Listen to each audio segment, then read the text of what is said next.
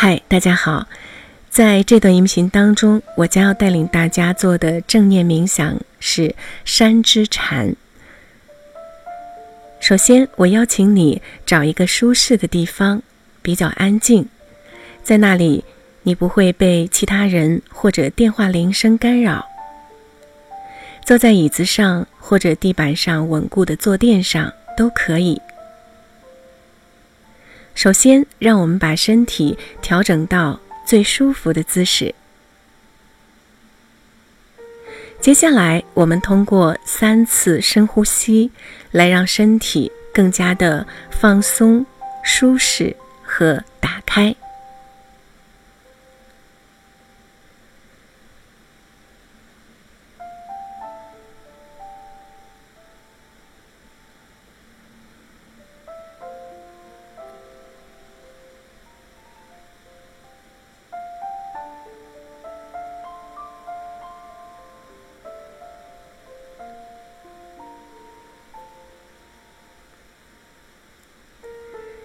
说到冥想，山对我们有着丰富的启迪意义。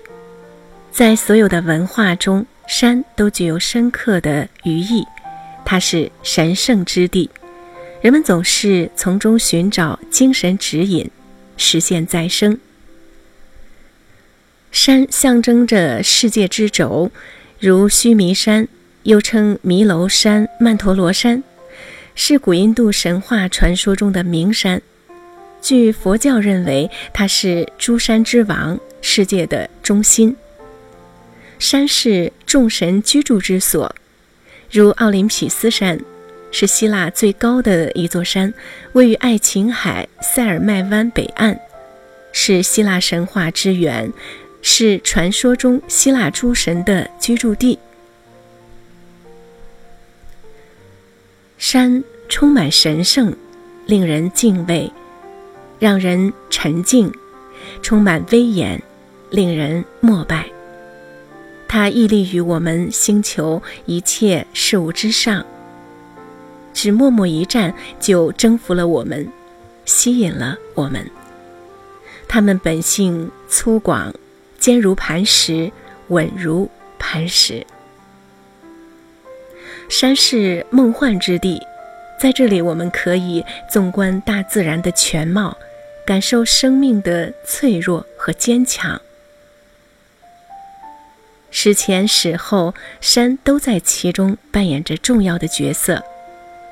对固守传统的人来说，山过去是，现在仍是母亲、父亲、守护神以及同盟。在冥想练习中，我们有时可以借助山的这些美好寓意，用它们来支撑我们的意志，坚定我们的决心，以便我们能用最澄净、简单的心体会当下时刻。我们为什么要静坐？我们每每坐下，沉浸在无为之境，这样做究竟意义如何？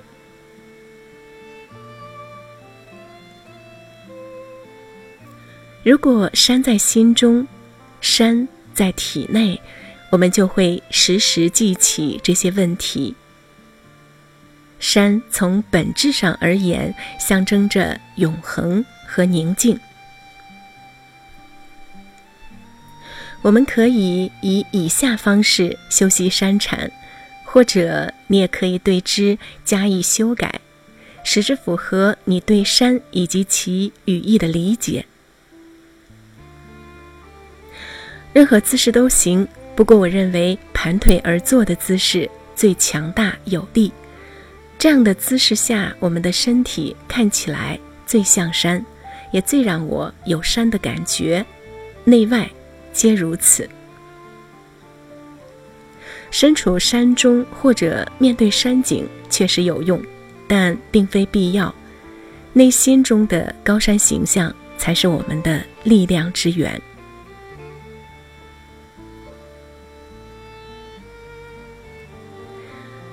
在心中勾勒出你所知或听说或能想象出来的最美丽的山。这座山的形象本身对你就有着独特的寓意。把注意力焦点放在心中这座山的形象上，或放在被它引发的感觉上，留意它的整体形状：高耸的山巅，植根于地壳岩石层中的根基，山上的悬崖峭壁。或和缓的斜坡。此外，也请关注它的雄伟、沉稳和美丽。这种美，无论你远观还是近看，都正从它的独特结构和形状中不断的散发出来。同时，这种美又是超越特定形状和结构的，它是所有山的共性。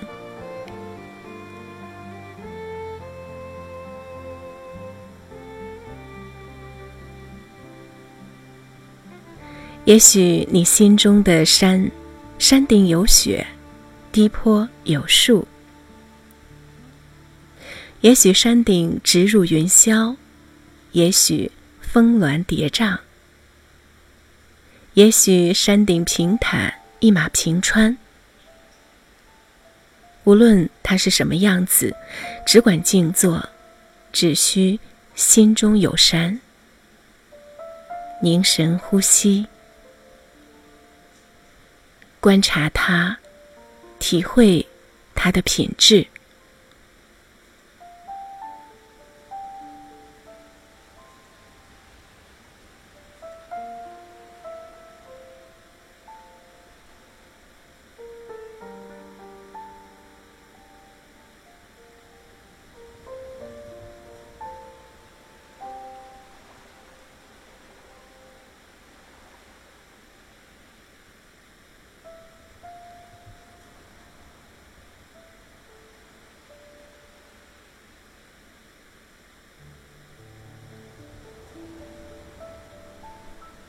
在自觉准备好了的时候，看看能否将这座山带入自己的身体。这样，端坐的你和心中的山就融为一体了。你的头成了高耸的山巅，你的肩和臂成了山的侧翼。你的臀和腿成了坚固的山基，深深的根植于你的坐垫或椅子中，在自己的身体中体验向上提升的感觉，在自己的脊柱中体验如山般挺拔向上的感觉。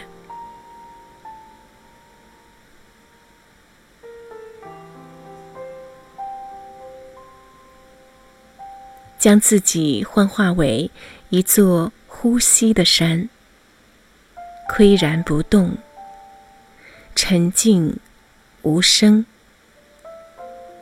进入作画的境界，超越一切语言和思想，内敛、稳定、不动。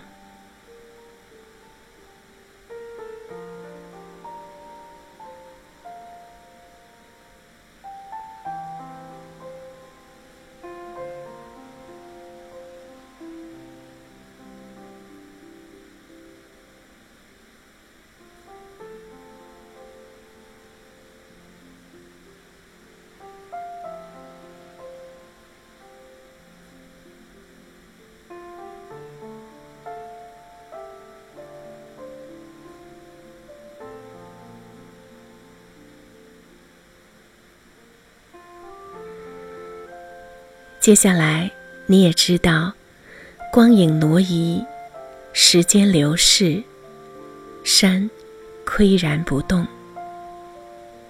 在山的寂然不动中，光影无时无刻不在变化。凡明眼之人都能看得出时时的变化。莫奈的杰作就在这种光影色的变迁中诞生。在时光的流逝中，光、影、色改变着教堂、河流和山脉。这个天才撑起许多画架，一小时一小时的，从一块画布到另一块画布，画出了这些无生命的客体的生命，也因此令观画者眼界大开。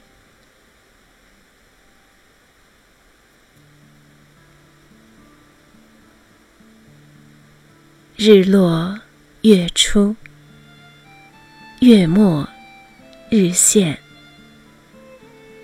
日复一日，山只静静矗立在那里。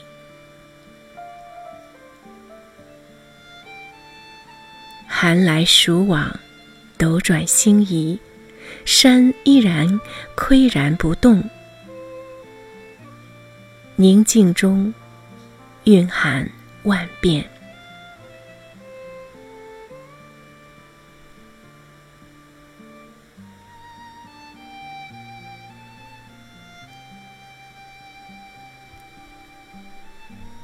夏天，除了山顶和阳光照射不到的峭壁处之外，山上无雪。秋天，似火红的树叶。好像给山披上了一件嫣红的外衣。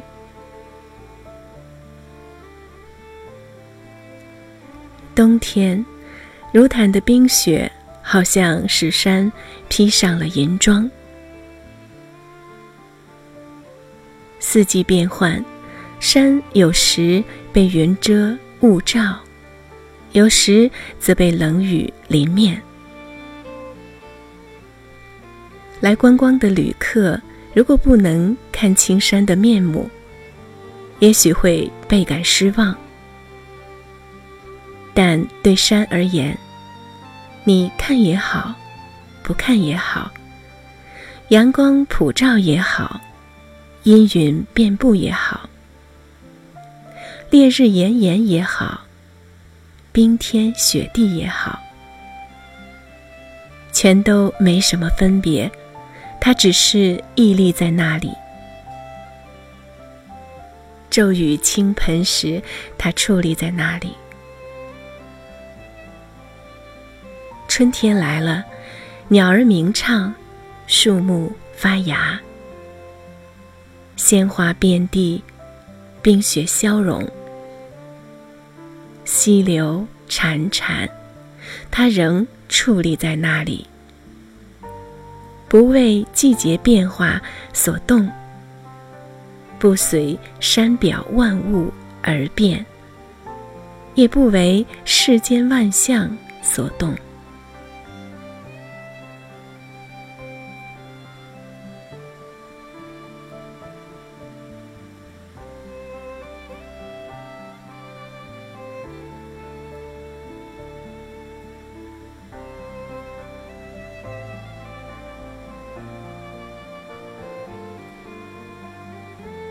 静坐之时，如果心中有善，我们就能够在生活中时刻发生的各种变迁面前，做到稳如磐石，不摇不动。在我们的生活和冥想修习中，我们不断经历自己身心以及外部世界的多变。我们有时。觉得阳光普照，有时觉得漆黑一片，有时感觉丰富多彩，有时感觉单调乏味。我们的外部世界和身心经历着各种或大或小的波澜，在狂风、酷寒和冷雨的拍打中，我们既品尝到了欢愉，得到了升华，也忍受了黑暗，经历了苦痛。甚至我们的外表也在不断变化，就像山不断被风化、侵蚀。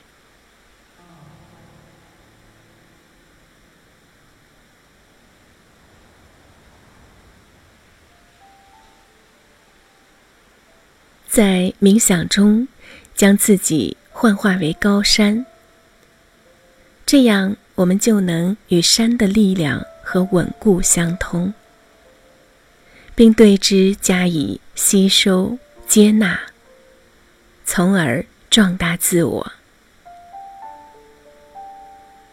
我们可以利用山的能量支撑自己，使自己能够以觉悟、宁静以及澄澈之心对待每一时刻。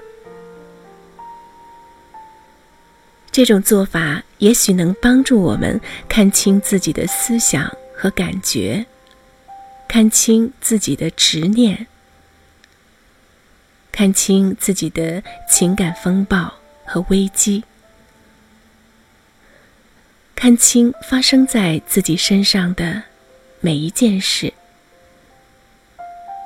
就像看清山中的天气一样。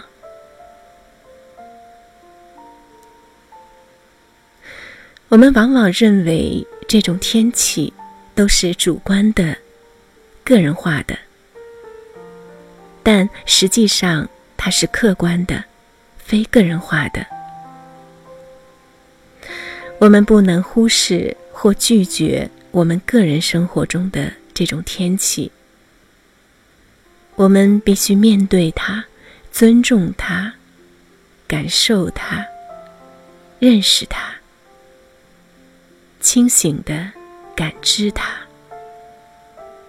因为它有能量摧毁我们。只有以这种方式感知它，我们才能在暴风雨来临的时候，更深刻的了悟沉默、宁静和智慧。这种深刻也许会超出我们原来设想的可能性范围。这就是山要告诉我们的。而如果肯凝神细听，它能告诉我们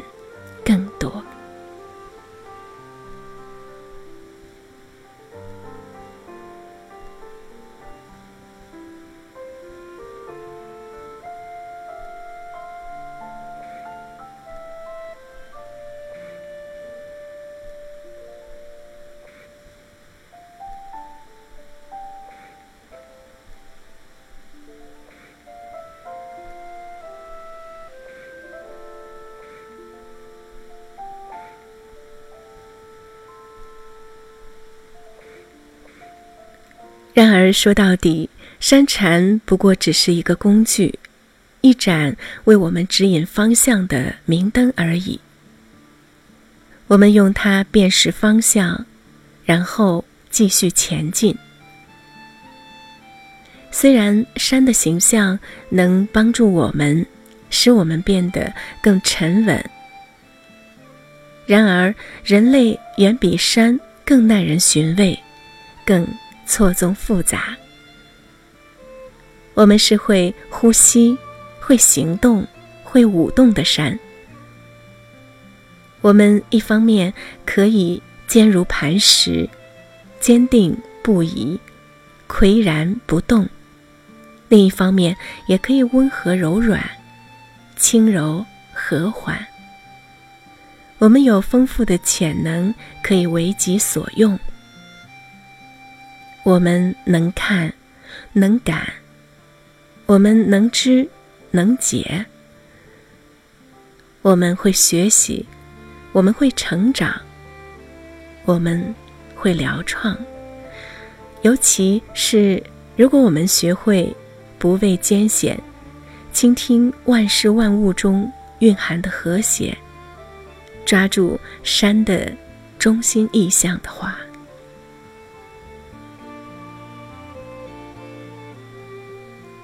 众鸟高飞尽。孤云独去闲，相看两不厌，只有敬亭山。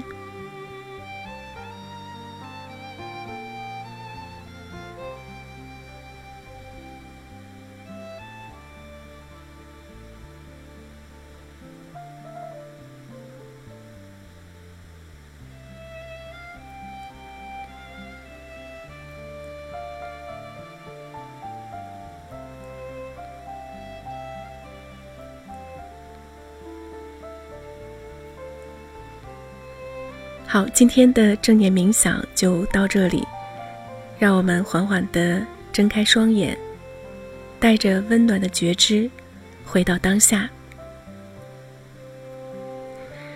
那在下一次你在做正念冥想休息时，将山的形象放在心中，可以充分的利用它来培养宁静的心态，利用它帮助自己做更长的时间。利用它帮助你在困难、风暴或者单调时静坐下来，问问你自己：你从这种修习实验中学到了什么？你能否看到自己在面对生活中的变化时态度有所转变？在日常生活中，你能心存山的形象吗？你能看到他人的山吗？能容许每座山都有自己的形状和结构，容许每座山都有自己的独特性吗？